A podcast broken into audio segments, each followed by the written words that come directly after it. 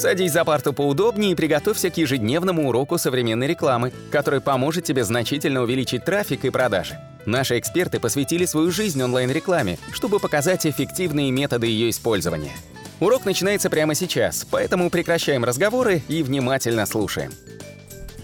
Всем привет! Это наш 126-й аудиоподкаст на нашем канале Школа рекламы SEO Quick. Меня зовут Николай Шмычков. Меня зовут Алена Полюхович, я менеджер по настройке контекстной рекламы в компании SEO Quick.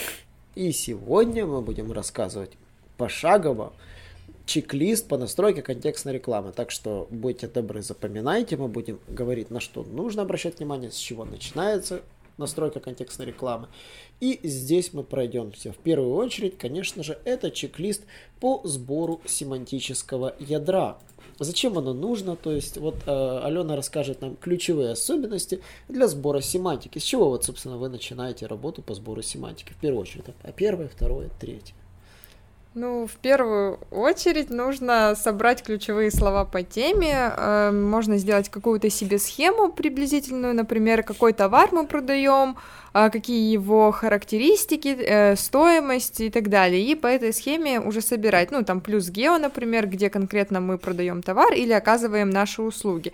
Пересечь эти все слова между собой и запустить программу кей-коллектора или Яндекса Вордстата, чтобы собрать все поисковые подсказки. Вот, верно, очень правильный чек-лист. Вы берете посадочную страницу и генерируете к ней вероятные ключевые слова. Иногда просто вы не знаете, какие ключевые слова могут сработать, поэтому в первую очередь, правильно Алена сказала, нужна генерация. Второй тип ключевых слов, это следующий чек-лист момент, это ключевые слова конкурентов.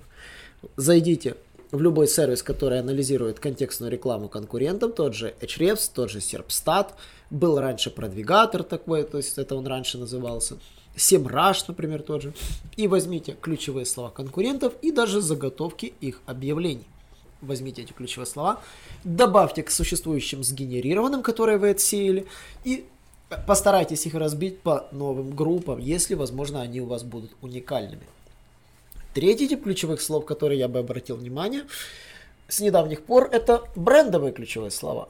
Раньше мы так не обращали на них внимания, но сейчас, когда конкуренты крутятся, по, могут крутиться по вашему бренду, брендовые ключи тоже нужно брать. Вот, Алена, а как вы подбираете брендовые ключи?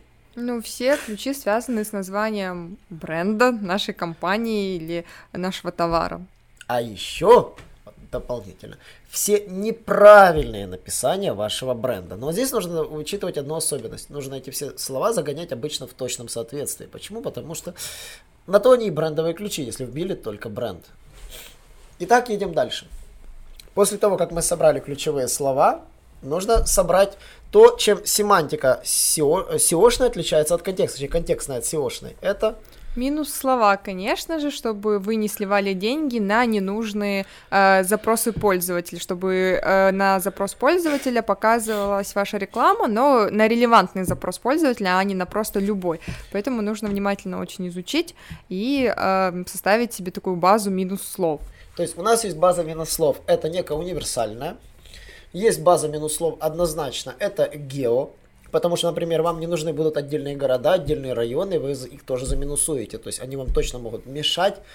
Какой-то человек в Одессе может искать ваш товар в Черкасах, да, и вам не нужны эти пользователи, которые гуглят товар в Черкасах в Одессе. Соответственно, тоже их нужно исключать.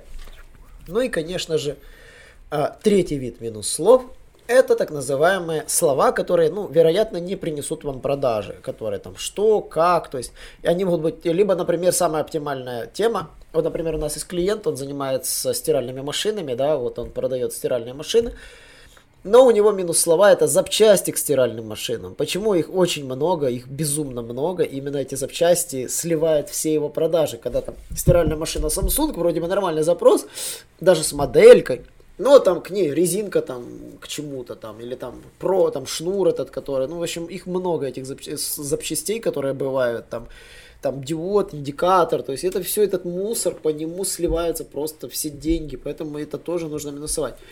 И эти минус слова называются уникальными для каждой группы товаров, то есть, например, собирая семантику для квартир, э, для квартир будут минуса одни, для, допустим, если вы будете собирать там для частных домов, у этих э, уникальные минус слова будут другие, поэтому их нужно тоже минус слова группировать по группам. Итак, следующий чек-лист, и потом, после, вот вы собрали семантику, Алена, что мы сделаем следующим обычно? Э, ну, обычно можно создавать объявления уже на основе наших ключевых слов. Ну, соответственно, первоначально все ключи, которые мы собрали, мы их делим на релевантные группы, чтобы уже каждой группе прописать э, релевантное объявление. Не смешиваем все в кашу. А, можете сначала прописать объявление в своем файлике, например, Excel, когда вы выкачиваете слова. Ну и, конечно, дальше вы должны связать аналитику с AdWords. Ну, вообще завести аккаунт, если у вас нет еще аккаунта в AdWords, а, создать аналитику, установить ее на свой сайт и связать их. Вот, да, мы сейчас говорим исключительно про AdWords, по Яндекс тоже отдельно скажем. После этого, когда мы связали аналитику с AdWords, мы должны сделать э, э регистрирование целей. Мы настраиваем цели, которые нужно непосредственно в аналитике. Если эти цели посещения страниц, мы просто создаем страничку, ну, цель посещения страницы. Если у нас э, цель, например, там, э, доход до определенного этапа корзины, мы делаем составную цель. А если же у нас цель нажатия на какие-то кнопки, там отправка заявки, которая происходит ну, в пределах существующей страницы, то здесь мы делаем техническое задание программисту. И обязательно программисту указываем, какие коды мы сгенерировали, чтобы он поставил на соответствующие кнопки. Ну и, конечно, нужно не забывать создать аудиторию ремаркетинга, потому что очень часто забывают вообще создать специальную кампанию ремаркетинга для тех людей, которые уже посещали ваш сайт, но, возможно, не заказали. И вот для таких людей необходимо э, создать особую аудиторию. Э, все люди, посещавшие ваш сайт, или определенное количество времени, которые провели на вашем сайте, но ничего не заказали, для них нужно обязательно составить свое уникальное объявление, то есть э, какую-то скидочку, акцию, что-то такое, ну, то, чем вы можете привлечь их снова вернуться на ваш сайт. Вот, аудитория ремаркетинга, Алена правильно сказала, может быть несколько. А, в первую очередь, самая простая аудитория, те, кто посетили, но не заказали. Вторая часть аудитории, мы их называем бросившие корзину. Это те, кто зашли, например, на вашу страничку корзины в интернет-магазине, но не оформили заказ до конца.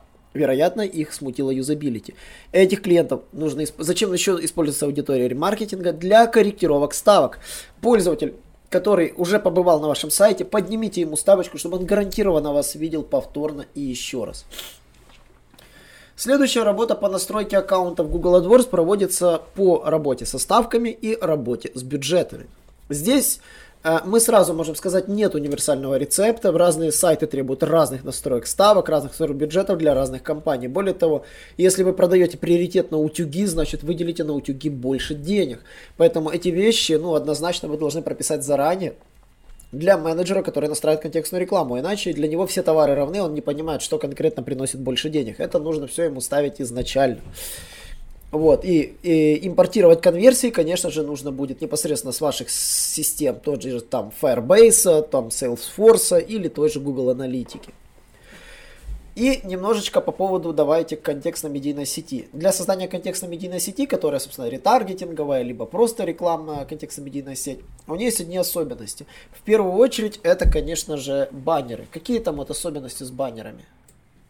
А, можно создать э, баннер непосредственно уже в AdWords, там с помощью редактора будет такое поле, добавить адаптивное медийное объявление, и там вы уже а, вставляете ссылку на страницу, куда вы будете вести рекламу, прописываете все как обычно, текст объявления, и вот с помощью ссылки оно подтягивает всевозможные картинки, и вы можете а, добавить картинки, которые оно подтянуло, это будет с вашего сайта, и также оно может просканировать страничку в Инстаграме и Фейсбуке, если же ничего не нашло, оно предложит вам а, бесплатные картинки из базы, просто похожие по вашей теме, и точно так же логотипчик оно может подтянуть, можете добавить таким образом, можете картинки в этом же поле загрузить какие-то из интернета, например, или же а, просто загрузить с компьютера свои картинки, но также можете а, просто загружать картинки уже готовые, э, медийные в разных форматах, то есть это уже полноценная просто картинка, на которой уже написан весь текст, э, ничего прописывать именно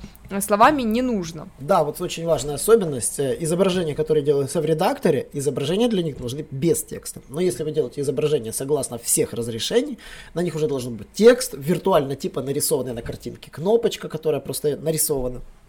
И на самом деле ее там нет. Но третий вид контекстно-медийных объявлений это анимированные HTML объявления. Их можно делать только при помощи специального софта. Ну и, конечно, да, есть софт Google бесплатный сделал для редактора объявлений. Я думаю, мы рассмотрим на наших YouTube роликах эту, этот сервис. Я расскажу про него, как в нем можно рисовать объявления, как, как в нем эти объявления можно загружать. Так что обязательно подпишитесь на мой YouTube канал, и это видео скоро выйдет у нас на канале. Вот. И, конечно же, после того, как мы сделали компанию, мы заливаем, вот нужно же нам кое-как отслеживать. Э, само собой, мы настроили связку с Google Аналитикой, можно видеть все в Google Аналитике. Но когда у нас работает сразу несколько видов рекламы, однозначно нужно как-то персонализировать рекламу. Ну, для этого мы используем UTM-метки, э, где мы прописываем просто в специальном поле название нашей компании. Также можно прописать название объявления либо ключевого слова. Ну, как правило, легче всего, проще всего достаточно прописать название компании, и вы будете понимать, э, что к вам перешли, например, из компании там поиск Москва, а не из компании там поиск СПБ, к примеру. Да, кстати, старайтесь обязательно UTM-метки делать некими унифи- унифицированными. То есть, если у вас одна и та же компания в Гугле и в Яндексе, старайтесь, чтобы именно эта же компания имела то же самое название в UTM Campaign. Так вам будет легче следить, какая компания лучше работает в какой системе. Это тоже очень полезно, потому что иногда в Гугле одна компания работать может лучше, а в Яндексе хуже. И наоборот. Ну и, конечно же, очень важно, работая с контекстно-медийной сетью и ретаргетингом, это, конечно же, следить, где ты показываешься. А, да, нужно отслеживать специальное поле места размещения, там будет дальше поле, где была показана моя реклама, и там будут перечислены все сайты, на которых крутилась ваша реклама, а также это могут быть мобильные приложения, если вы их не отключали, а, и нужно в раз там в какое-то время а, просматривать их, просматривать, подходит вам этот сайт или нет, и отключать ненужные. Ну, собственно, я думаю, на этом все. Следите за нашими подкастами. Мы расскажем продолжение, как оптимизировать компании э, в следующих подкастах. Так что не забываем подписаться на наш YouTube канал. У нас самый лучший YouTube канал, собственно, по контекстной рекламе, по SEO продвижению, по рекламе в интернете. Так что не забываем задавать нам там вопросы, лайкать нас, делиться нашими видео. И, конечно же, до новых встреч. Всем пока!